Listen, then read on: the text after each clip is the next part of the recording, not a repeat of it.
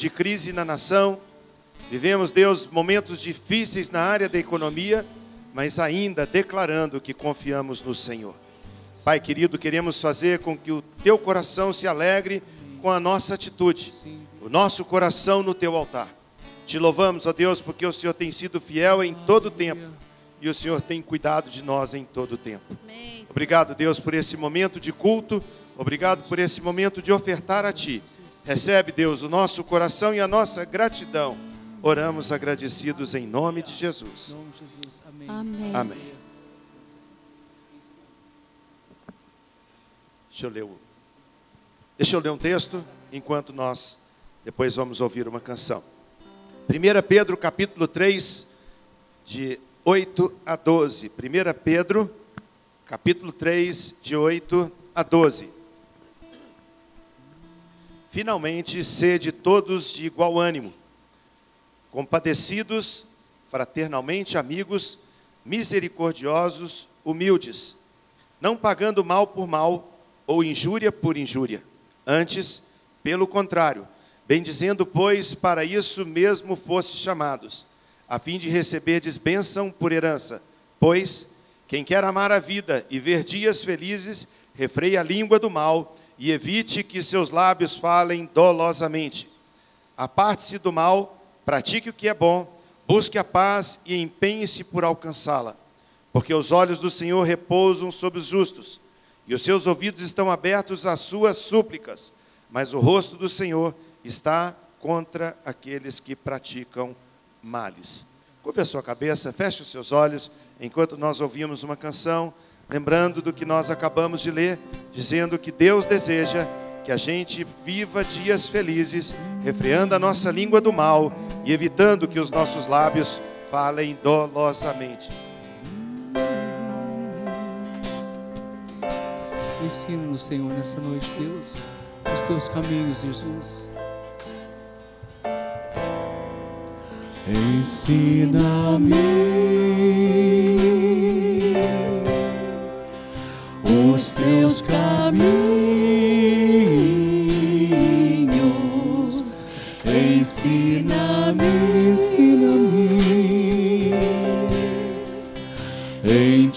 confio.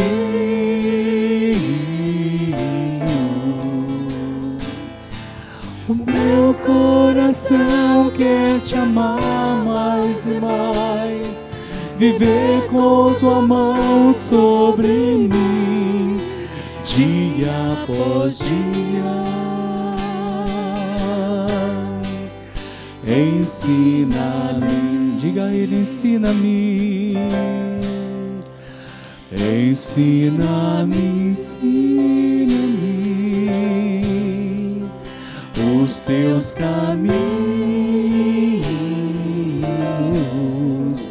Ensina-me, Confiamos em Ti, Senhor.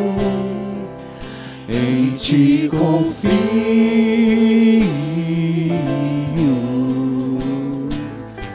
O meu coração quer te amar mais e mais, viver com tua mão sobre mim, dia após dia.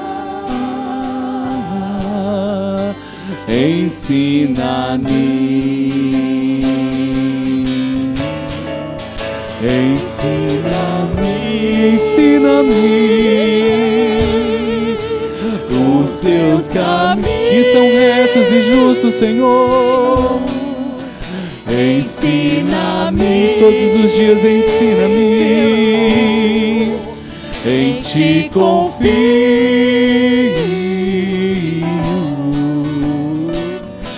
O meu coração quer te amar mais e mais, viver com tua mão sobre mim, dia após dia. Ensina-me, O meu coração quer te amar mais e mais. o meu coração quer te amar mais e mais, viver com tua mão sobre mim, dia após dia. Ensina-me dia após dia. Ensina-me dia após dia. Ensina-me.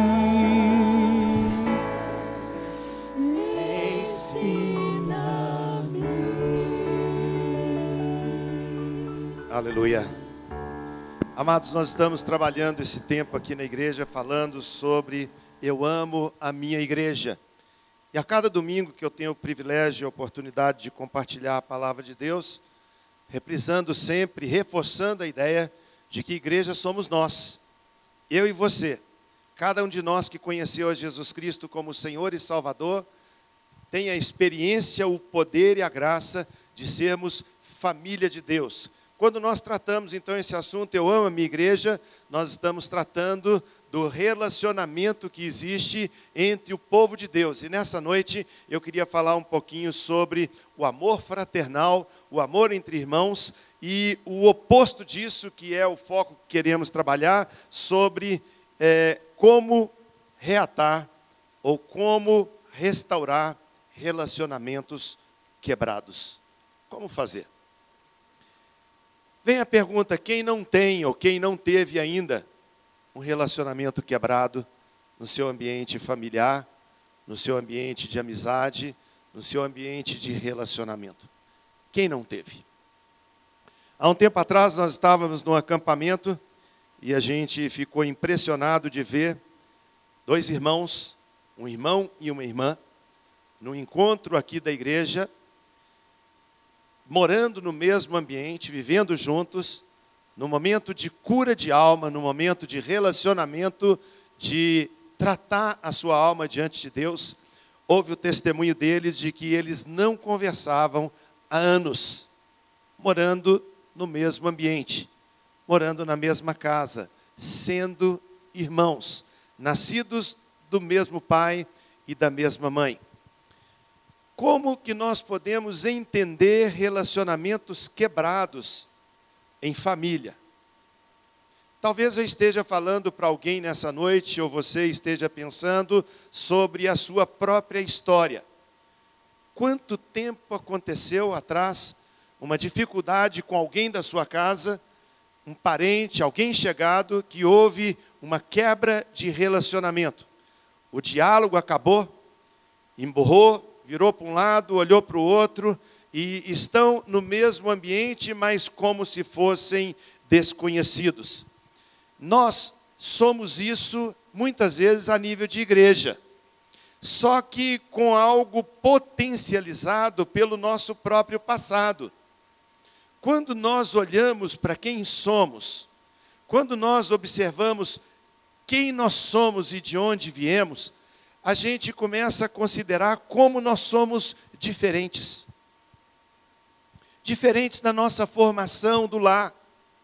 Alguém aqui foi criado com pais extremamente rígidos, pais com disciplina extremamente rigorosa. Alguns de nós vivemos um tempo onde apanhamos muito. Talvez você tenha desde anos atrás lembrança de um coro que levou. Uma disciplina rigorosa. Outros, nesse mesmo ambiente, nesse mesmo contexto, podem dizer: meu pai nunca me bateu, eu nunca levei um coro da minha mãe, eu nunca vivi algo semelhante a isso. No que diz respeito à nossa vida pregressa na área religiosa, na área espiritual. Talvez eu esteja falando para pessoas que na sua infância, ou anos atrás, ou quem sabe meses atrás, nunca tinha pisado numa igreja. Criou desde a sua infância aversão àquilo que chamamos de religião. Às vezes tendo até uma cultura de determinada denominação, mas usando, quem sabe, o contexto de dizer que eu não sou praticante. Quanta diferença! Quanta diferença no que diz respeito à nossa formação cultural. Nós, como igreja, participamos e relacionamos com pessoas extremamente diferentes no que diz respeito à cultura. Talvez eu esteja falando para pessoas que não terminou o segundo grau. Talvez no nosso público, ou aqueles que ouvirão essa mensagem posteriormente, depois de gravada, sejam doutores, sejam pessoas com formação intelectual do mais alto nível, e também sobre a nossa classe social. Talvez você possa estar trazendo à memória, num dia como esse, quando nós oramos pelo nosso país, sabendo que estamos vivendo tempo de crise financeira em toda a nação, talvez você esteja dizendo que esses dias ainda são menos ruins do que os dias da minha infância. Possivelmente no nosso relacionamento exista pessoa, existem gente que teve necessidade até mesmo de alimento. Quantas vezes a gente ouve história de alguém dizendo de uma mãe Alguém da família que fingia que estava com o estômago cheio, que já tinha comido alguma coisa, para poupar alguma comida para o filho. Talvez olhando a sua dispensa e vendo que falta tanta coisa e tomando um pouco mais de água para que pudesse ter um pouco mais de leite para o seu filho ou para alguém da sua casa. Irmãos, como nós somos diferentes. Como há pluralidade no nosso meio como nós somos indivíduos tão diferentes uns do outro, até o dia que algo sobrenatural aconteceu na minha vida e na sua. Quando a gente abriu o coração ao Evangelho, entregamos a nossa vida ao senhorio de Jesus Cristo, e nos foi ensinado em algum dia do passado que agora, quando nós conhecemos a Cristo, nós passamos a ser filhos Agora nós passamos a fazer parte da família de Deus. Agora nós somos um povo. Como a Bíblia diz, nós que antes não éramos povo, agora somos povo de Deus. Nós que não éramos filhos, recebemos a adoção, com todo aquele passado que temos, de sofrimento ou de alegria, de dores ou de momento de extrema felicidade. Olha para a nossa história. E de repente entendemos que agora, como povo de Deus, participando da mesma família, nos reunimos na mesma mesa. Participamos da mesma comunhão. Sendo tão diferentes como somos, temos tantas informações que marcaram a nossa vida de uma forma, às vezes, definitiva. Isso se torna o resultado daquilo que nós somos ao longo da nossa história. Mas de repente alguém nos orienta dizendo: olha, você, você precisa agora participar de uma igreja local. Eu não sei como você conheceu a Cristo. Alguns aqui eu conheço a história. Eu sei que tem pessoas que deram a vida a Jesus no momento de uma angústia, sozinho com Deus, falando: Deus, se você de fato existe, entra na minha vida, faz alguma coisa. Na quinta-feira, na nossa cela, um irmão estava dizendo isso. A esposa converteu, os filhos também, ele alcoólatra, não queria saber nada de Deus, não queria saber nada de igreja, nada de religião. A esposa sai com os filhos para a igreja e ele sozinho na sua casa faz a seguinte afirmação: Deus, se você existe, fala comigo. E naquela ocasião, Deus falou com ele. Depois, quando ele entrou num culto escondido, ele não queria ser notado, não queria ser observado. A pessoa que estava lá foi tomada em profecia e disse: Existe um homem que entrou aqui nessa noite e disse: Deus, se de fato você existe, fala comigo. E essa pessoa disse: Eu, Senhor, usando palavra de Deus, Eis que falo contigo. E esse homem conheceu Jesus Cristo. Alguns de nós estamos aqui, sabemos dizer o dia, a hora, o lugar, o momento quando nós demos a vida para Jesus. Alguns de nós não sabem dizer, parece que foi um cerco de Deus, uma demonstração de amor, o carinho de Deus nos envolvendo de tal forma que quando a gente se identificou, a gente já se sentia filho, já sentia que entregou a vida para Jesus. Eu sei exatamente o dia, a hora, o local, quando, como Jesus entrou no meu coração. Mas isso não me faz diferente de você, que não sabe explicar, não sabe contar quando foi que Jesus entrou na sua história. Mas o que nós sabemos é que nós somos tão diferentes. E como fazer para colocar no mesmo ambiente que nós chamamos de igreja, gente tão diferente, irmãos agora, irmãos em Cristo, agora tendo um só Senhor, um só Deus e Pai. O que fazer para que a gente olhe para o lado e consiga conviver com alguém que pensa diferente da gente? A maneira política como encara a, a, a sua escolha é diferente.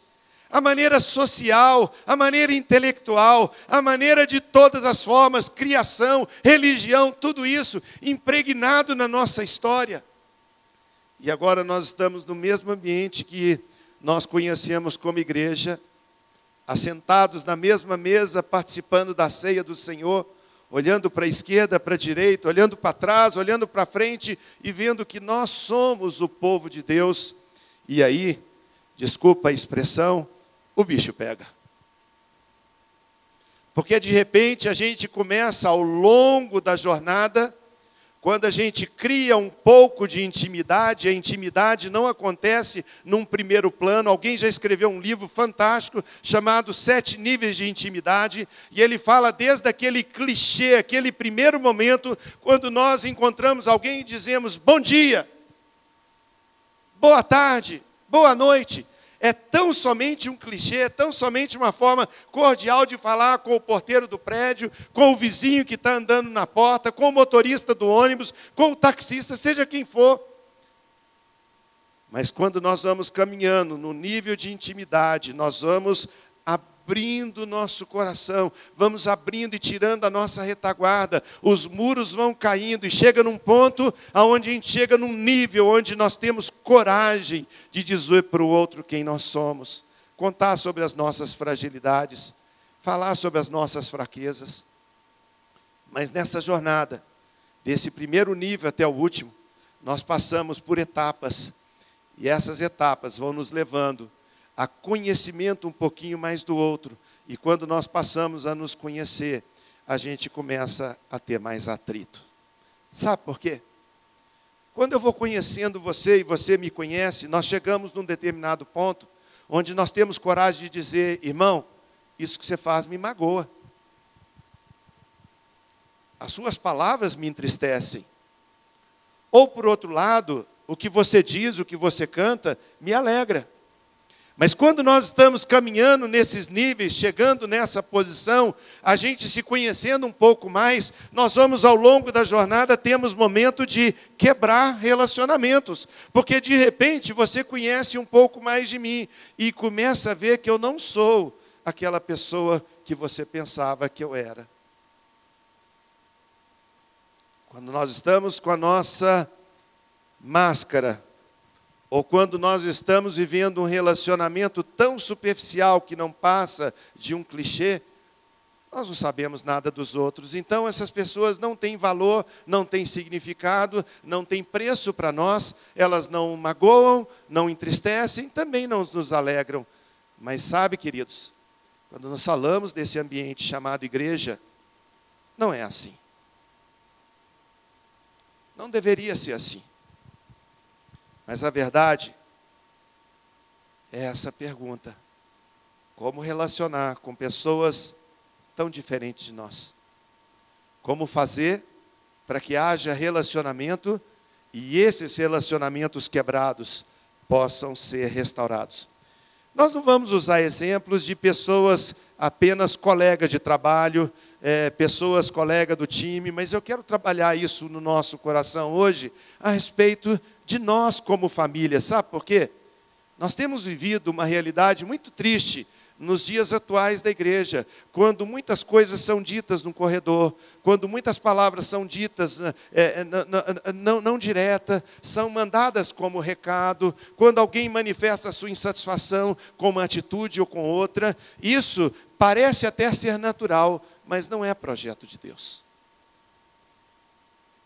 Que o projeto de Deus é que haja entre nós amor fraternal. E a palavra de Deus nos fala que o amor tudo sofre, tudo crê, tudo espera, tudo suporta. O amor jamais acaba. Como nós vamos então trabalhar essa possibilidade de uma restauração da nossa vida de irmãos em Cristo nos nossos relacionamentos? Eu estava lendo um livro do Rick Warren ele fala de maneira detalhada, e antes de chegar nesse detalhe, eu quero dizer três casos aqui na Bíblia que falam sobre essa dificuldade de relacionamentos quebrados. O primeiro, você não precisa abrir, não. Marcos capítulo 10, versículo 35 a 45. O contexto dessa história já está contando o final da jornada de Jesus aqui na terra. Se você pegar Marcos 10, você vai ver que Jesus está anunciando aos seus discípulos que ele será morto em Jerusalém. E ele está indo para Jerusalém. Ele está falando para os seus discípulos que ele será morto, entregue aos seus inimigos e que ressuscitaria ao terceiro dia. Essa é a jornada. Jesus e os seus discípulos indo para Jerusalém. E Jesus contando para eles o que há de acontecer. Três anos de relacionamento na mesma mesa.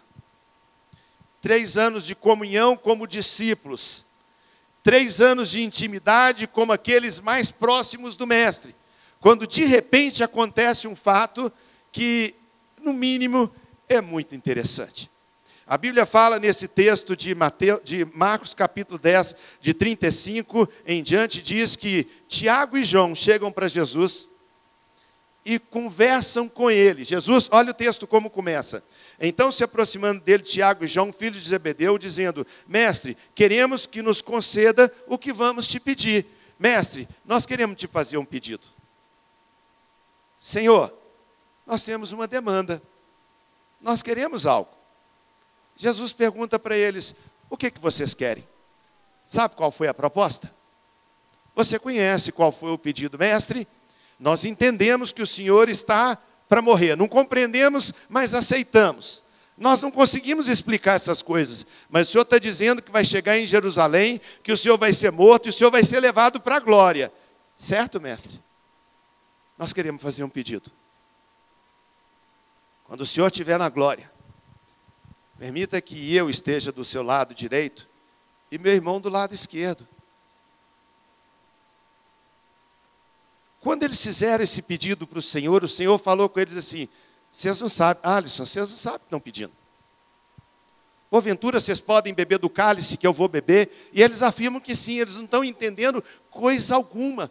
O que existe no coração deles é um senso de egoísmo, de que eu mereço. Senhor, quando o Senhor estiver na tua glória, deixa que Tiago fique meu irmão do lado direito e eu, João, do lado esquerdo, ou vice-versa. Permita que a gente esteja junto com o Senhor. Um sentimento de egoísmo, um sentimento, mas esse sentimento está pautado numa sinceridade de que quem acha, eles acham que estão pedindo a coisa certa. Só que eles esquecem que fazem parte de um contexto maior. E quando você pega o texto, está escrito no versículo 40: Quando, pois, ao assentar-se à minha direita ou à minha esquerda, não me compete concedê-lo, porque é para aqueles a quem está preparado. Ouvindo isso, os discípulos indignaram-se com Tiago e com João. Poxa, mas três anos de caminhada, pastor Joaquim caminhada, relacionamento, intimidade, sabendo com quem está, quem é aquela família, quem é aquele povo, quem é aquele núcleo, quem é essa igreja, e de repente o sentimento que eles têm é de que o que eu estou pedindo, eu mereço, eu tenho razão, eu estou certo da minha opinião. Com certeza, eu e você já fizemos algo parecido. Quando a gente finca o pé naquilo que nós achamos que temos razão, que o que estamos pedindo é nosso direito, e que a gente não abre mão disso, a gente se esquece que pode estar quebrando o relacionamento e criando dificuldade no nosso ambiente. O problema é que Tiago e João achavam que eles estavam certos nas suas opiniões. E sabe, irmãos, quando nós discutimos uma posição, o problema que muitas vezes nós enfrentamos é que não sabemos negociar ou entender que do outro lado, ou do nosso lado, existe alguém que pensa diferente da gente. Filho do mesmo Deus, servo do mesmo Senhor, lavado e remido no mesmo sangue, irmãos em Cristo. Um segundo momento, dentre os três que eu separei, se encontra em Romanos capítulo 14, de 1 a 12. Quando o problema que eles enfrentam agora é diferença de opinião. Cada um tem a sua opinião, e irmãos, todos nós temos nossa opinião.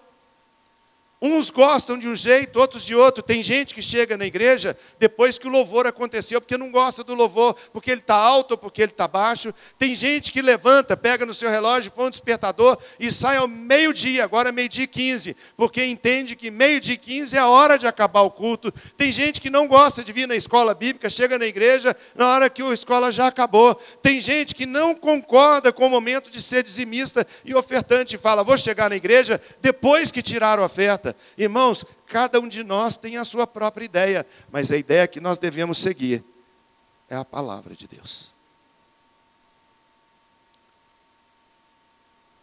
Romanos, capítulo 14, diz assim: Acolhei aquele que é débil na fé, não, porém, para discutir opiniões. Um crê que pode comer de tudo, mas o débil come apenas legumes. Quem come, não despreze o que come. Ó, quem não come, não despreze, ó, quem come, não despreze o que não come.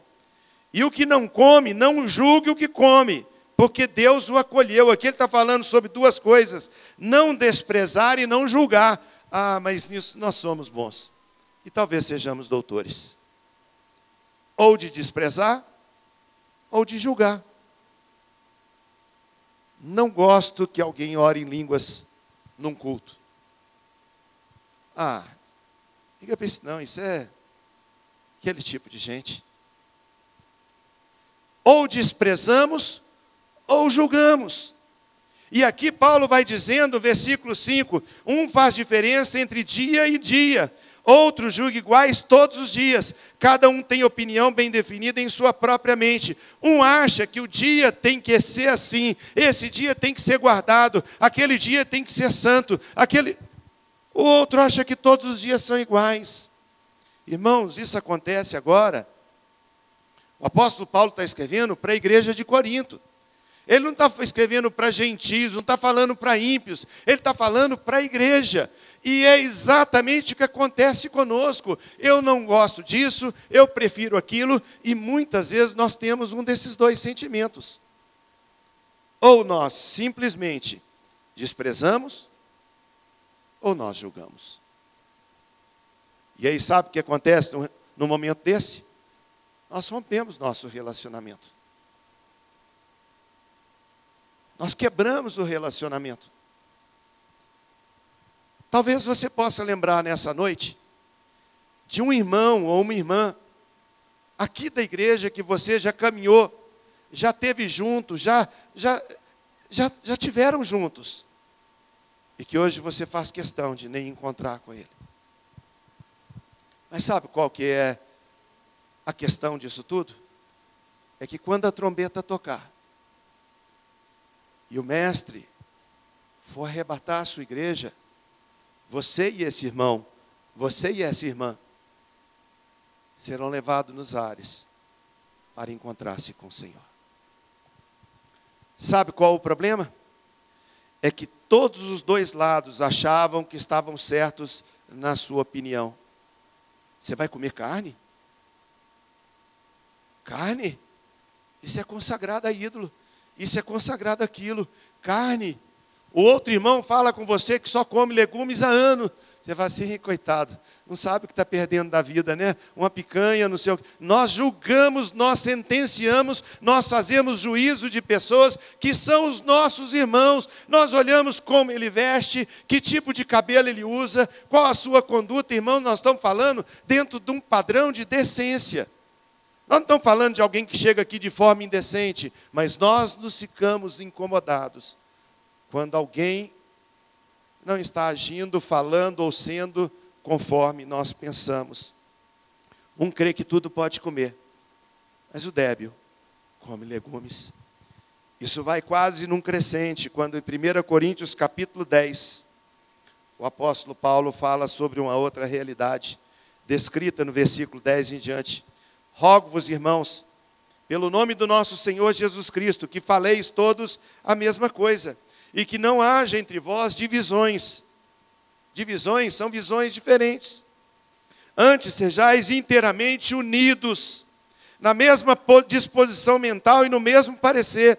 Pois a vosso respeito, meus irmãos, fui informado pelos da casa de Chloe que há entre vós contendas.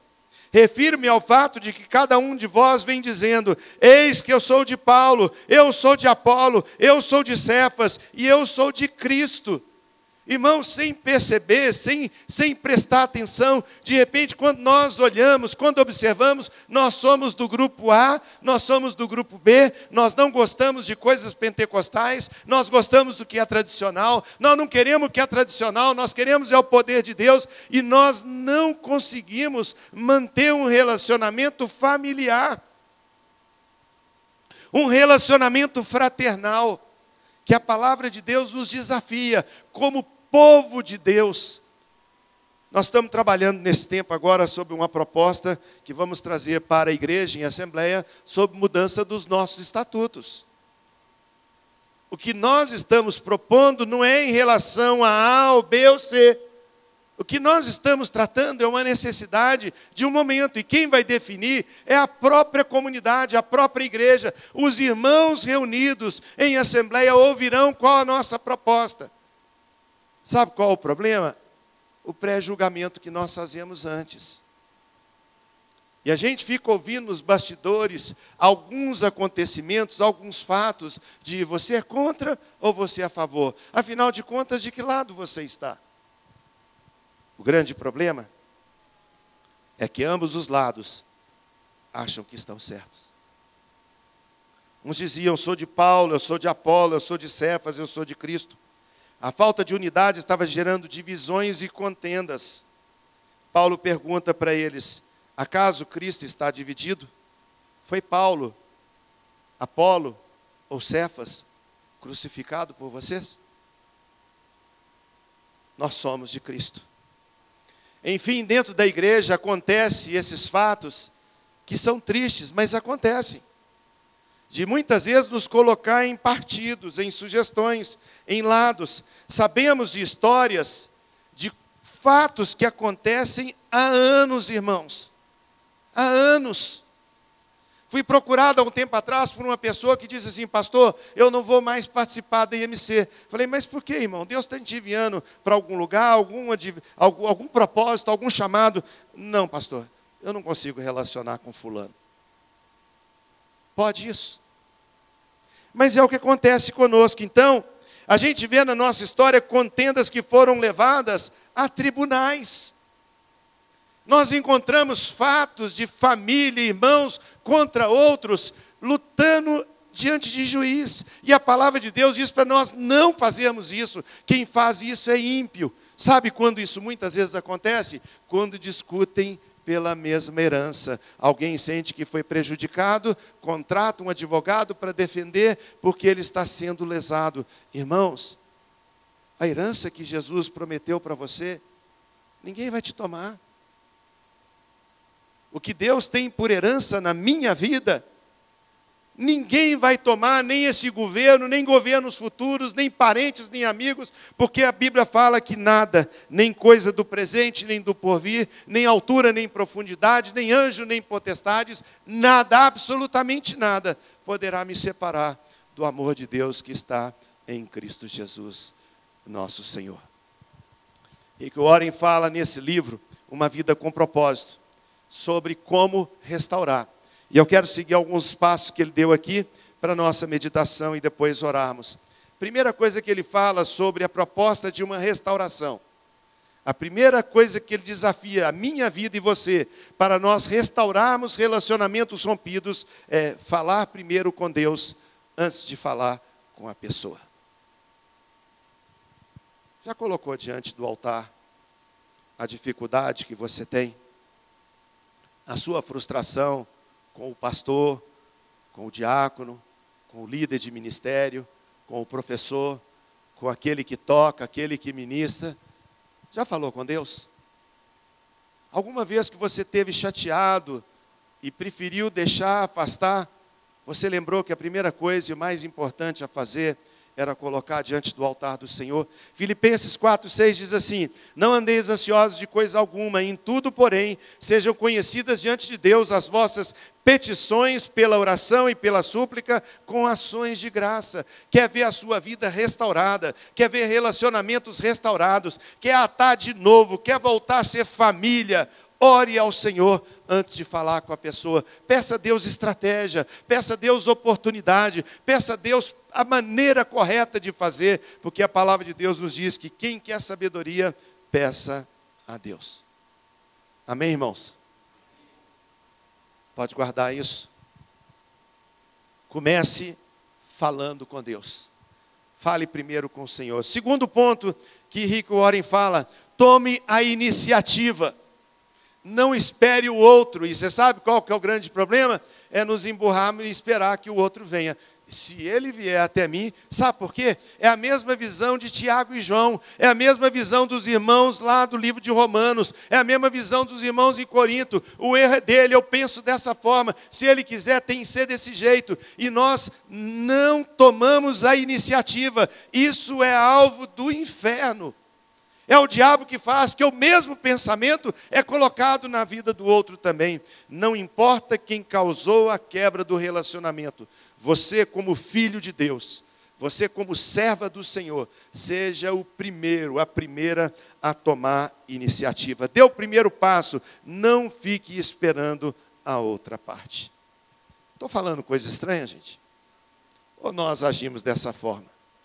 Se ele quiser, ele que venha. Se ele quiser reatar, ele que venha. Chegue de lá a primeira atitude. Mateus capítulo 5, versículo 23 e 24. Olha que palavra poderosa, irmãos. Se, pois, ao trazer ao altar a sua oferta, aqui a oferta que está falando não é só esse, esse projeto de trazer recursos financeiros no altar, não é a oferta que o povo de Israel levava no altar para ser sacrificado. Era aquilo que vinha e apagava pecado, era aquilo que substituía o meu erro, era aquilo que simbolizava o sangue de Jesus na cruz. Então ele está dizendo: quando você for levar a sua oferta no altar, está escrito assim: ali te lembrares que teu irmão tem alguma coisa contra ti, deixa perante o altar a tua oferta. Irmãos, não é deixar aqui, você está trazendo um cheque hoje à noite, você está trazendo o seu dinheiro dinheiro, o seu dízimo, a sua oferta, aí você fala assim: eu vou deixar aqui no altar, que eu vou. Não é isso, não, irmãos é ir no altar onde o nosso pecado é perdoado, onde o sangue é derramado, é onde existe propiciação pelos meus erros, aonde eu sou lavado e remido no sangue do Cordeiro. Quando eu vou no altar levar a minha oferta, quando eu vou lá para pedir perdão pelos meus pecados, quando eu vou reatar o meu relacionamento com Deus, ele diz: se você lembrar que o teu irmão tem alguma coisa contra você, vai deixa a oferta no altar, vai primeiro reconcilia-te com teu irmão, então voltando faz a sua oferta. Irmãos, nós queremos fazer Deus de tolo. Nós muitas vezes queremos fazer de Deus de alguém que a gente engana facilmente. E nós vivemos essa realidade na nossa vida e perdemos a chance de termos a nossa vida lavada e remida no sangue do Cordeiro. E vivemos carregando peso, carregando pecado, carregando coisas que vão massacrando a nossa vida. Sabe por quê? O diabo tem na vida das pessoas que não deixam no altar a sua oferta e vão lá reconciliar, deixa uma coleira e puxa a pessoa. Outro dia eu estava conversando com um irmão, falando com ele, ele confessando um pecado, ele falou: quantas vezes, quantas vezes eu quis confessar o meu pecado, quantas vezes eu quis falar, eu errei, mas eu falava: Deus, eu não vou dar conta, Senhor, eu não consigo, Senhor, não tem, não tem jeito. E a expressão que ele usou para mim foi essa: eu andava com uma coleira no pescoço, na hora que eu queria fluir um pouco no espírito, na hora que eu queria caminhar um pouquinho na direção de Deus, o diabo puxava a coleira de volta. Sabe por quê? Tinha alguma coisa contra o seu irmão e não tinha acertado. Primeiro, fale com Deus, tome iniciativa. Terceiro ponto, tenha compaixão do outro. Entender, meus irmãos, que a pessoa que nós ferimos tem coração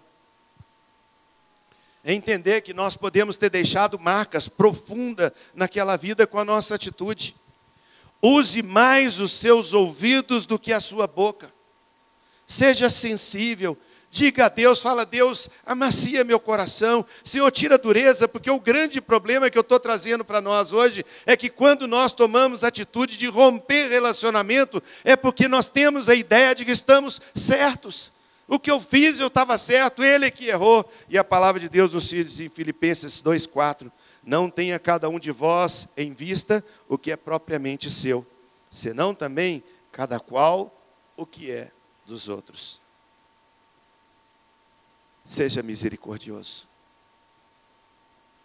Entenda que aquela pessoa que foi ferida pode não ter a estrutura que você tem, e que aquela ferida foi mais funda do que você pensava. Uma palavra, uma atitude, um gesto pode ter ferido alguém de maneira profunda. Quarto ponto, confesse a sua parte no conflito. Você deve começar admitindo seus erros e pedindo perdão. Talvez você precise de ajuda de uma outra pessoa de fora para te ajudar. Por isso, nós somos um corpo. E eu chego e falo: meu irmão, me ajuda, eu estou com um problema com Fulano. É, intermedia isso. Seja um elo de relacionamento, me ajude. Você sabe qual que é o problema? É que muitas vezes nós vamos para consertar alguma coisa por constrangimento, porque o pastor falou.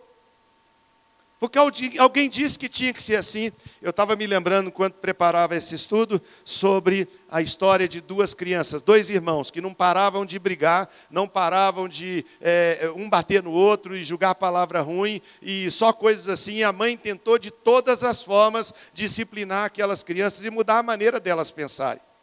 Oh, se você bater no seu irmão, você vai ficar de castigo. Oh, se você falar tal coisa da sua irmã, você não vai ter o prêmio. Ela tentou de todo jeito e nada de resolver. De repente, ela pega os dois brigando. Entra no quarto, pega os dois, coloca os dois na frente, os dois criados no Evangelho, dentro da igreja, conhecendo histórias bíblicas e fala assim: que vergonha, que vergonha. Não é isso que a Bíblia ensina. E além do mais, a Bíblia fala que Jesus vai voltar. Já pensaram? Vocês dois já pensaram?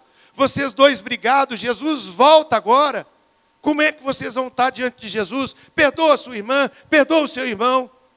O menininho começou, falou assim: "Tá bom, mamãe, eu perdoo a minha irmã, mas se Jesus não voltar amanhã ela me paga".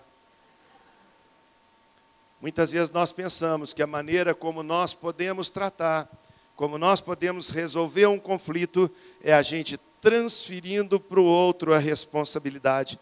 Eu me lembro da minha história há muito tempo atrás.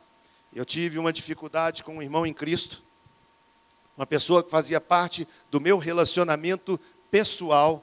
Nós éramos amigos, caminhávamos juntos, tivemos uma divergência e a gente foi afastando, foi afastando, foi afastando e eu fazia questão de não lembrar dele, acredito que ele também fazia questão de não lembrar de mim mas por algum motivo, por estarmos no ambiente de igreja, de família, vez por outra a gente se encontrava, então era aquele sorriso amarelo, aquela situação ruim, aquela dificuldade, e eu tentava administrar aquilo, jogando para ah, ah, deixa para lá, eu não preciso dele, ele não precisa de mim, vida que segue. Um dia meu filho chegou em casa, eles eram solteiros ainda, na hora do almoço, meu filho falou comigo assim: Papai, você não sabe quem eu vi hoje. Meu filho conhecia bem essa pessoa, fazia parte do convívio também, amigos em família. Falei, é filho, quem que você viu? Pai, eu estava na feira dos produtores, eu estou vindo num corredor, veio fulano na minha direção. Eu caminhei na direção dele para cumprimentá-lo, ele me viu, fingiu que não me viu, entrou numa das laterais daquelas lojinhas e virou as costas para mim. Papai, o que aconteceu? Irmãos, veio uma tristeza no meu coração que eu não, eu não sei explicar para você. E uma palavra que dizia para mim: Você está trazendo maldição para a sua casa. Agora os seus filhos estão herdando as suas escolhas erradas, as suas atitudes erradas. Irmão, estava na mesa almoçando, eu perdi o apetite, eu fingi que comia alguma coisa, saí da mesa, entrei no meu quarto e falei com Deus assim: Senhor, a primeira vez que eu encontrar com Fulano, seja onde for, da maneira que for, eu vou consertar a minha vida com ele, me ajuda. Fui trabalhar esqueci. Irmãos, esse camarada monta um escritório na minha esquina. Não tinha, minha rua é uma rua sem saída. Eu moro numa pracinha. Eu não podia escolher rua da esquerda ou da direita. Eu entrava, a primeira vez que eu entrei e, e, e, e olhei, era uma noite chuvosa, chovia demais da conta. Quando eu olhei, eu diminui a velocidade para chegar no meu prédio. Quando eu olho, uma casa de vidro. Adivinha quem estava sentado ali esperando a chuva passar? Passei direto, vou entrar na minha garagem, o Espírito Santo falou comigo. O que foi que você falou outro dia? Que a primeira vez que encontrasse com ele ia fazer o quê? Eu falei, mas Deus está chovendo muito. Eu não estava prevendo chuva nessa hora. Deveria ser um dia bom, um dia ensolarado, e o Espírito Santo me incomodou, irmãos. Me incomodou.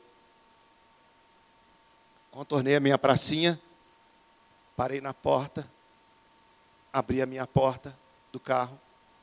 O portão da rua estava trancado. E ele estava lá dentro. E eu balançando o portão, fazendo barulho para ele escutar, e chuva que cai. Ele levantou a cabeça, eu vi na, na leitura labial. Ele falou: Ari, o que, que você está fazendo aqui? Ele abriu a porta, abriu o portão, eu entrei e eu falei com ele assim: meu irmão, eu vim aqui restaurar a minha comunhão com você. Eu vim pedir perdão pelo que eu fiz. Sabe o que ele falou comigo? Eu só te perdoo se você me perdoar também. Eu tinha tudo, irmãos, para justificar a minha atitude errada. Ou a postura que eu tomei, segundo ele, errada. Maneira de falar, onde falar, quem estava envolvido no contexto. Eu tinha tudo para explicar para Deus e para qualquer pessoa. Mas o que o Espírito Santo estava me dizendo é que eu precisava confessar para Ele que eu era parte importante e de mim saiu aquela atitude. Você deve começar admitindo seus erros e pedindo perdão. Mateus 7, 4, 5 diz assim: Ou como dirás a teu irmão, Deixa-me tirar o arqueiro que está no seu olho, quando tens uma trave no teu.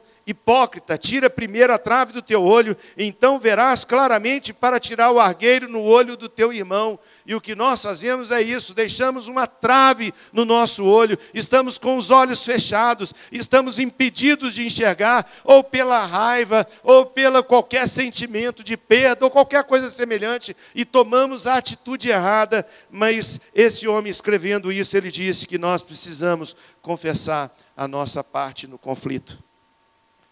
Quinto ponto, cuidado com as suas palavras. Talvez aqui esteja algo que faz com que a gente perca até mesmo a boa intenção de restaurar. A maneira como você fala é tão importante como aquilo que você fala.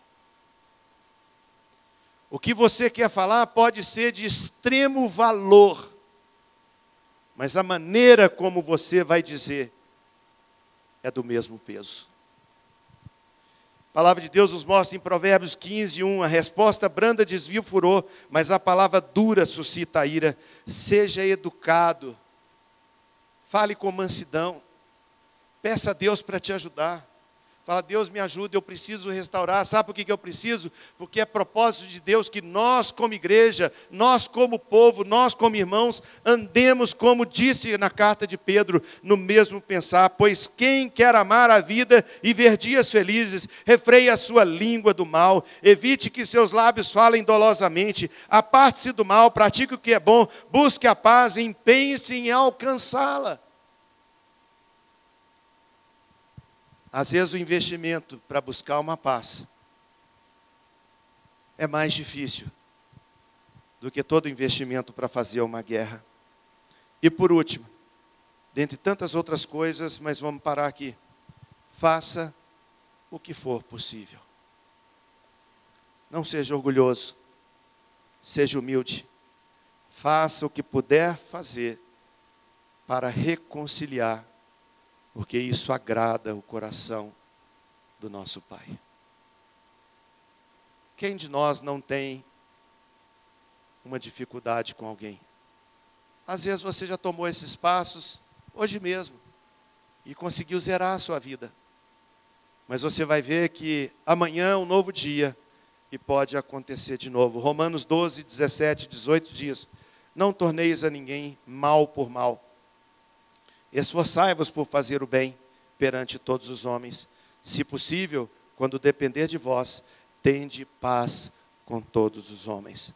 Sabe, amados, é possível restaurar relacionamentos quebrados. Não significa que a gente vai pensar igualzinho. Não significa que a gente vai ter uma uniformidade mas significa que a gente vai poder conseguir ser abençoador da vida do outro. Quando nós dizemos eu amo a minha igreja, está intrinsecamente relacionado. Para você poder dizer de forma clara, de forma bem límpida, de forma bem real: irmão, eu amo você. Nós somos um só corpo, membros de um só corpo, um só cabeça que vem nos buscar. Pois quem quer amar a vida e ver dias felizes, refreie a língua do mal e evite que seus lábios falem dolosamente. Aparte-se do mal, pratique o que é bom, busque a paz, empenhe-se em alcançá-la. Você está disposto, você está disposta a empenhar, a batalhar, a se esforçar para que haja uma restauração? Hoje eu estava conversando com a minha esposa e dizendo a ela a respeito de um casal de jovens. Ela me perguntou, Tavinho, foi você que fez o casamento deles? Posso dizer que ainda vivem em tempo que teoricamente seria lua de mel. E alguém me procurou dizendo que eles estão separados. Relacionamentos rompidos. Que através do poder de Deus, através da graça de Deus, através da manifestação do Espírito Santo, podem ser restaurados. Curve a sua cabeça, feche os seus olhos e ore a Deus.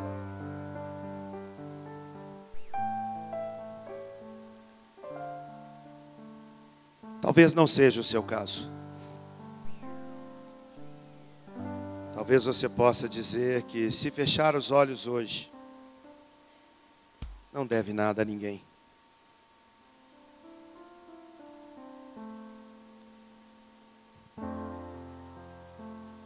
Dois mil e um, a minha mãe foi diagnosticada com câncer.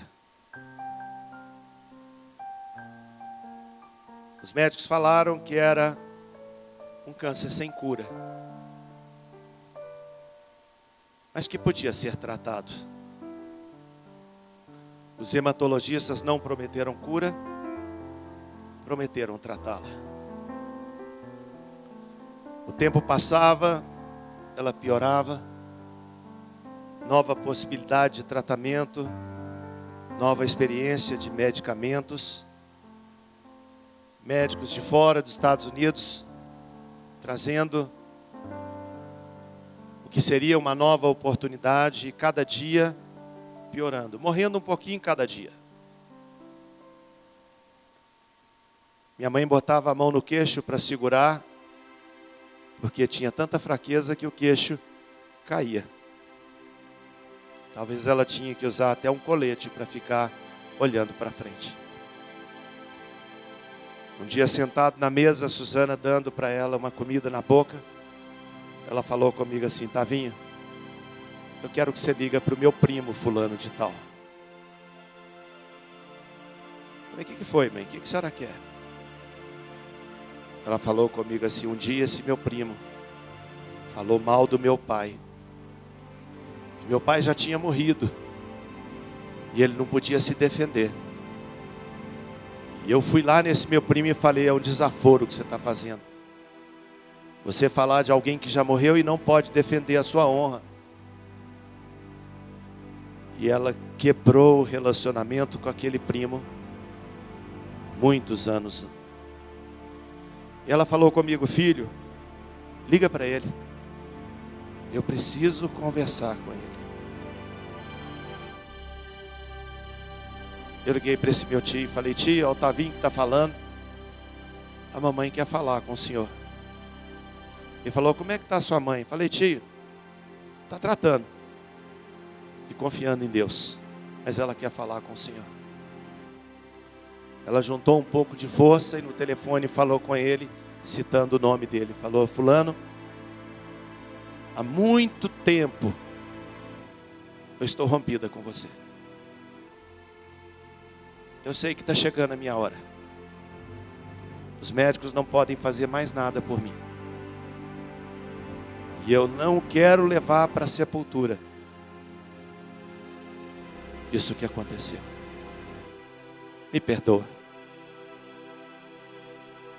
Irmãos, depois daquela conversa da minha mãe com o primo dela, ela falou comigo agora: você vai chamar minhas irmãs para vir aqui tomar um café. As irmãs da mamãe foram lá. Aquela fraqueza, aquele mal-estar. Fim da vida. Olhou para suas irmãs, falou, uma por uma, olho no olho. Igara, eu quero que você me perdoa. Inayá, me perdoa. Moema, me perdoa. Irajá, me perdoa. Todas as irmãs ouviram. Uma delas falou assim: Isema, você não tem que pedir perdão, não. Ela falou: Eu tenho que pedir, eu preciso pedir. Nós quebramos relacionamentos, nós carregamos peso, fardo na nossa vida, que às vezes conseguimos até enganar e os outros não sabem. Talvez você seja alguém que nessa noite venha carregando alguma coisa nessa área e que os outros não sabem. Eu não quero expor você. Não vou te convidar a vir aqui à frente. Eu só quero orar por você. Deus querido, Deus amado, nós queremos pedir que o poder da tua palavra, que nunca torna para o Senhor vazia, traga o fruto necessário nessa noite traga restauração no coração do ferido. Que ninguém saia daqui, Senhor, da maneira como entrou.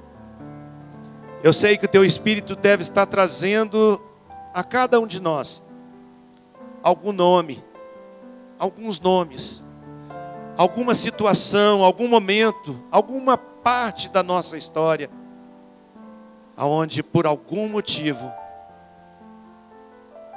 quebrou-se o relacionamento. E nós queremos pedir, Pai, em nome de Jesus Cristo, que o Senhor venha tratar o nosso coração para que possamos restaurar, tomar de volta do inimigo aquilo que nos foi roubado e trazer uma nova oportunidade na nossa vida. Na autoridade do nome de Jesus, nós estamos agora proibindo Satanás de dizer que isso não tem importância. Nós estamos rejeitando toda e qualquer palavra do inferno que diz a culpa não foi sua. Nós estamos repelindo qualquer atitude do diabo que diz: Isso o tempo cuida. Senhor, porque nós queremos sair daqui curados e sarados pelo precioso sangue de Jesus. Queremos sair daqui transformados, Senhor, e com relacionamentos refeitos pelo poder da tua palavra. Que o amor de Deus, o nosso Pai, que a maravilhosa graça de Jesus na cruz do Calvário, e que o poder do Espírito que nos convence do pecado, da justiça e do juízo, seja com cada um de nós, hoje e sempre. Amém. Que Deus te abençoe. Uma semana de vitória. Que dê o meu slide do cafezinho. Quero convidar você a tomar um cafezinho. Daniel está convidando todos para tomar um cafezinho hoje com biscoito. Não vai embora sem tomar um cafezinho.